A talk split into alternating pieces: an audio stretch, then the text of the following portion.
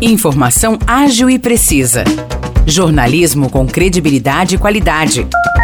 92 News. 92 News. O podcast do Jornal da 92.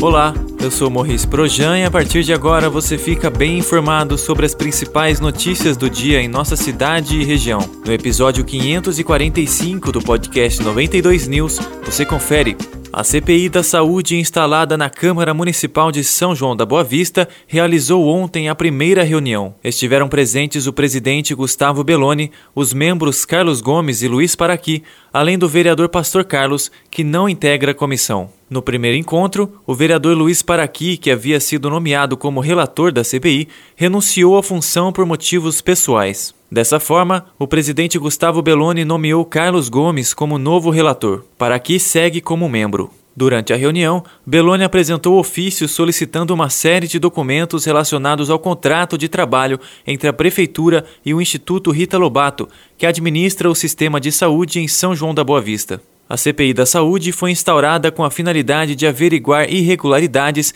e apurar responsabilidades referentes à saúde pública do município e à atuação do Departamento de Saúde. Serão analisadas as seguintes denúncias levantadas pelos próprios vereadores: superlotação e atrasos de atendimento nos serviços de saúde, falta de medicamentos, de equipamentos e materiais hospitalares, além da falta de médicos. Também será analisada a atuação irregular de médicos no serviço de saúde, contratação pelo Instituto Rita Lobato de parentes da prefeita municipal Maria Terezinha de Jesus Pedrosa, de diretores e de ocupantes de cargo em comissão da prefeitura e a contratação irregular do diretor técnico da UPA.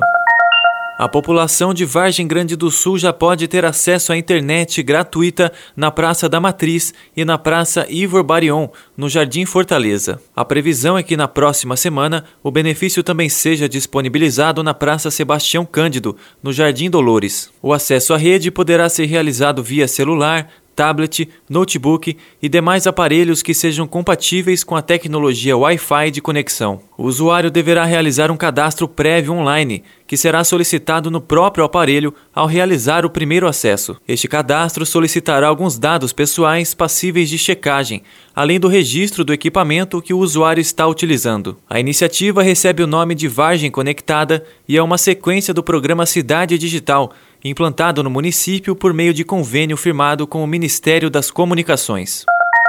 A Guaí começa a aplicar hoje a quarta dose da vacina contra a Covid-19 para pessoas com 18 anos ou mais. A imunização ocorre em todas as unidades de saúde da cidade, das 7 horas da manhã até as 4 horas da tarde. Para se vacinar, é necessário levar documento com foto, CPF e o cartão de vacinação anterior. Lembrando que o intervalo entre a terceira e quarta doses é de quatro meses.